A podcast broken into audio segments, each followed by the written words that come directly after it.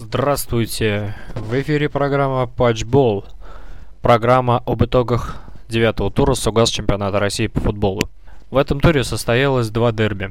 Спартак ЦСКА и Динамо Локомотив. Оба матча были очень интересные, но о них позже. Также в этом туре состоялось очень много интересных игр. Ну что, поговорим сначала о номинации Гол тура. Победителями здесь стали два игрока Нижегородской Волги. Это Шота Бибилов и Антон Путилов. Оба забившие прекрасные мячи с дальних ударов и принесли своими забитыми мячами победу Нижегородской Волги в игре против Махачкалинского Анжи со счетом 2-1. Следующая номинация это сейф тура. В этой номинации мне хотелось бы отметить прежде всего голкипера московского локомотива Илью Абаева, который продолжает уверенно защищать ворота своей команды и становится одним из лидеров своего клуба. Абаев очень хорошо вписался в состав московского локомотива и является сейчас одним из лучших вратарей России. Также хотелось бы отметить сейф защитника Тами, который вынес мяч из пустых ворот и помешал казанскому Рубину забить. Следующая номинация – это комбинация тура. Комбинация тура – это забитый мяч игроками Краснодара, который позволил им забить э, единственный мяч в ворот Терека. Там очень красивая была комбинация, стеночки, забегания а также супер пас вверх. Благодаря этому голу футбольный клуб Краснодар одержал победу над футбольным клубом Терек. Автором забитого мяча стал Павел Мамаев. Переходим к следующей номинации. Следующая номинация это антигерой тура. В номинации антигерой тура это жертва стечение обстоятельств неудачного это Александр Рязанцев. Человек, который получил уже второе удаление в чемпионате России по футболу. Мне очень жаль, что именно этот игрок стал победителем в данной номинации, но Рязанцеву просто не повезло и и Курбан Бердыев был очень недоволен этим фактом, а ввиду того получил дисквалификацию на несколько матчей и пропустит ряд игр в Сугас чемпионата России по футболу. Следующая номинация это связка тура. В этой номинации побеждает связка, которая была легендой несколько лет назад. Это связка Дмитрий Булыкин, Дмитрий Сычев. Связка, которая блистала в составе сборной России по футболу незначительное количество лет назад. И теперь возродилась в Нижнем Новгороде в команде «Волга». В номинации «Победа тура» это победа Томской Томи в Казани со счетом 2-1. А, победный гол забил защитник Томи Бородачев. Вот это было действительно круто. Все думали, что Том проиграет, однако все шло к тому, что Том должна была держать победу. И то меня держала. Хотелось бы отметить также тот факт, связанный с казанским клубом, что прервалась беспроигрышная серия футбольного клуба «Рубин», которая длилась с начала чемпионата 8 туров. Все серии когда-нибудь заканчиваются, и этот матч стал полностью подтверждением данного факта. Следующая номинация – это неожиданность тура. Неожиданность тура – это здесь игрок команды «Волга», которого я уже отмечал, Антон Путило. Антон Путило стал неожиданностью тура. Потому, почему? Потому что этот человек забил гол в свои ворота и забил гол в чужие ворота. Таким вот неожиданным достижением отметился футболист Нижегородской «Волги». Следующая номинация – это замена тура. Победителем данной номинации становится игрок футбольного клуба «Локомотив» Сергей Ткачев. Сергей Ткачев появился на поле на 90 минуте, а на 93-й уже забил. Забил ворота футбольного клуба «Динамо» в московском дерби, когда они вместе с Дамендой убежали в контратаку, в результате чего полузащитник футбольного клуба «Локомотив» забил после выхода 1 на 1. Вот такая вот замена.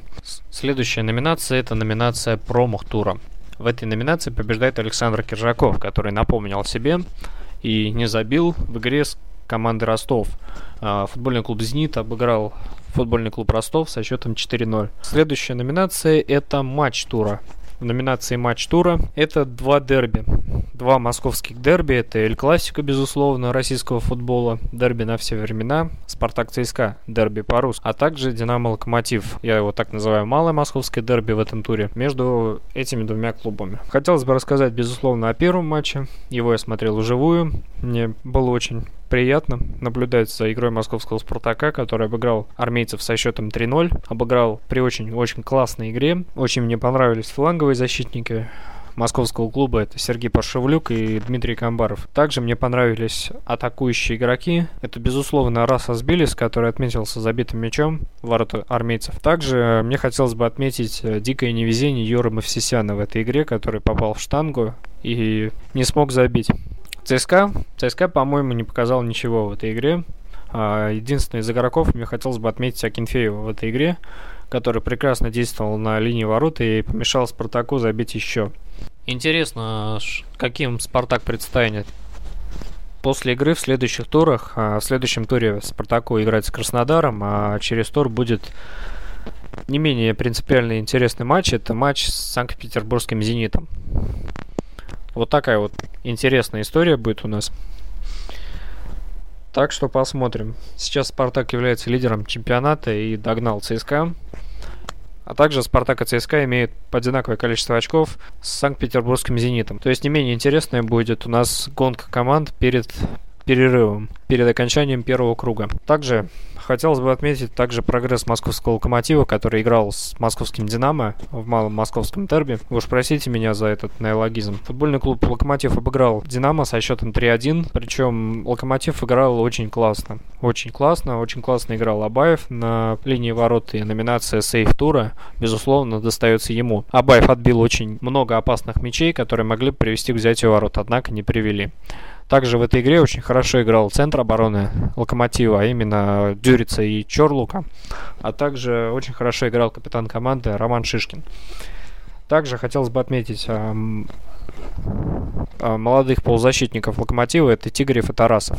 Они очень хорошо сковали центр поля и зацементировали эту зону, не давая разгуляться от динамовским полузащитникам и нападающим разрушая атаки соперника и создавая новые. Футбольный клуб «Локомотив» обыграл футбольный клуб «Динамо» со счетом 3-1. А таким образом завершились э, два московских дерби.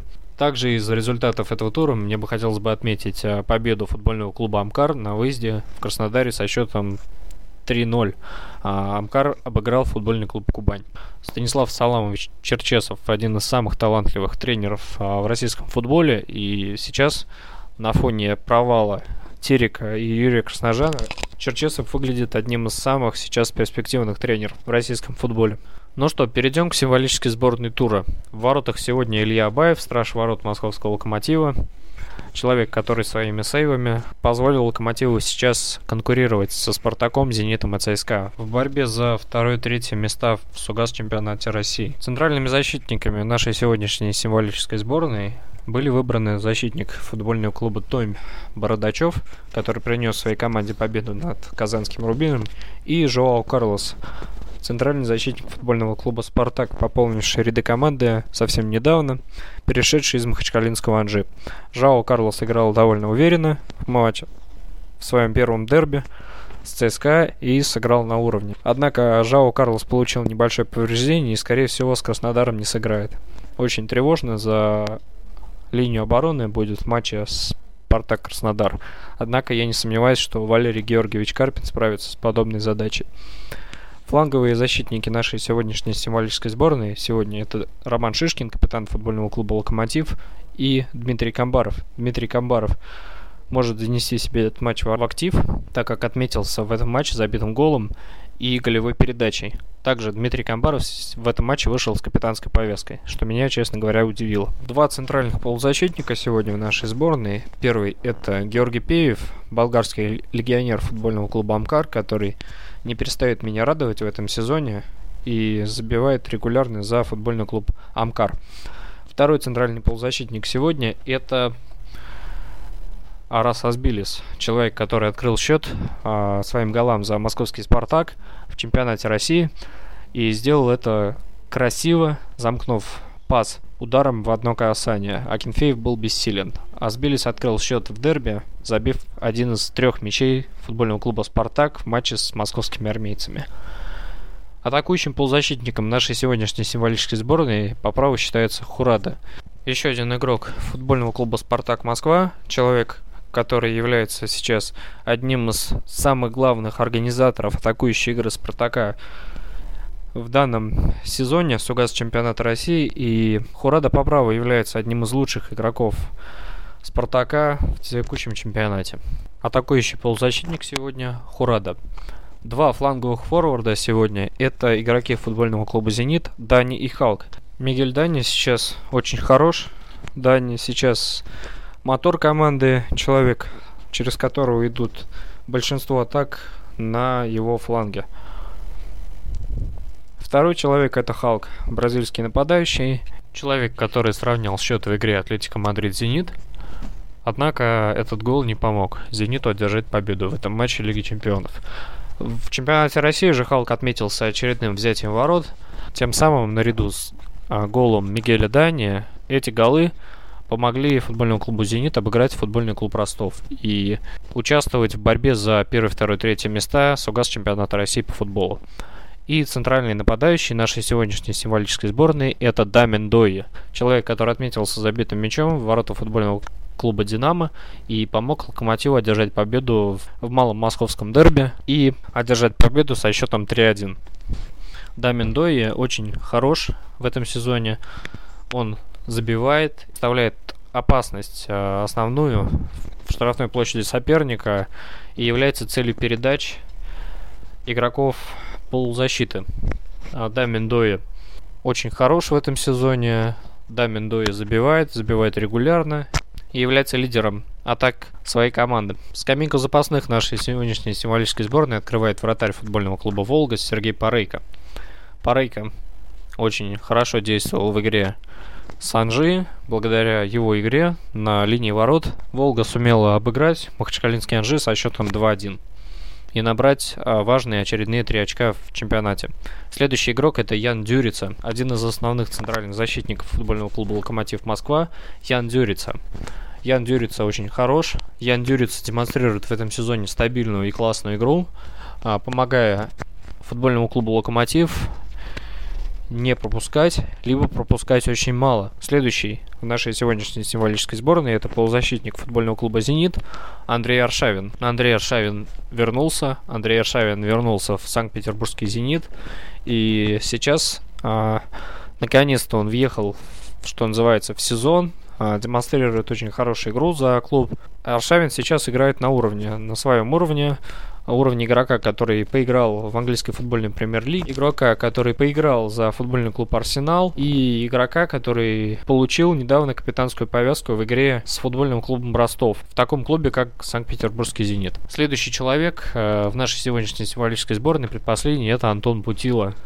Э, человек, который, как я уже говорил, отметился необычным достижением в российском чемпионате, забил опять красивый гол и помог выиграть своей команде в матче с, с Махачкалинским Анжи, благодаря чему Волга набрала три так нужных ей очка. И, наконец, последний игрок в нашей сегодняшней символической сборной это Мартин Якубка, словацкий нападающий футбольного клуба Амкар, а, который опять забил, забил красиво, и его гол, один из трех, помог футбольному клубу Амкар обыграть футбольный клуб Кубань со счетом 3-0. Ну что, такая вот сегодня символическая сборная. Я не сомневаюсь, что в чемпионате России будет еще интрига. Она сохраняется, так как три первые команды имеют по 20 очков, а четвертая команда имеет 19 очков. Первые три команды это Спартак, ЦСКА Зенит, а четвертая команда это Локомотив. Однако все еще может измениться, так как скоро будут очень, очень интересные матчи. В частности, в этом туре играют ЦСКА и Анжи, а также Спартак Краснодар и Рубин Динамо. А, Динамо приезжает в Казань, причем Динамо хронически не прет в Казани в игре с казанским Рубином. Однако у Рубина не будет Бердыева, и командой будет руководить один из его помощников. Одиннадцатый тур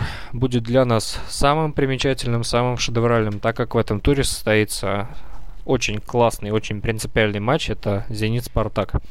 Смотрите российский футбол, болейте за своих, любите российский футбол, смотрите телеканал ТВ плюс наш футбол, смотрите текстовые трансляции. Я думаю, будет интересно наблюдать за нашим чемпионатом, и он поднимется на еще более высокий уровень. Всем пока, а, до встречи в новых выпусках программы Патчбол. Слушайте нас на волнах airpod.ru, podstar.ru, а также в группе PFL ВКонтакте. Всем пока.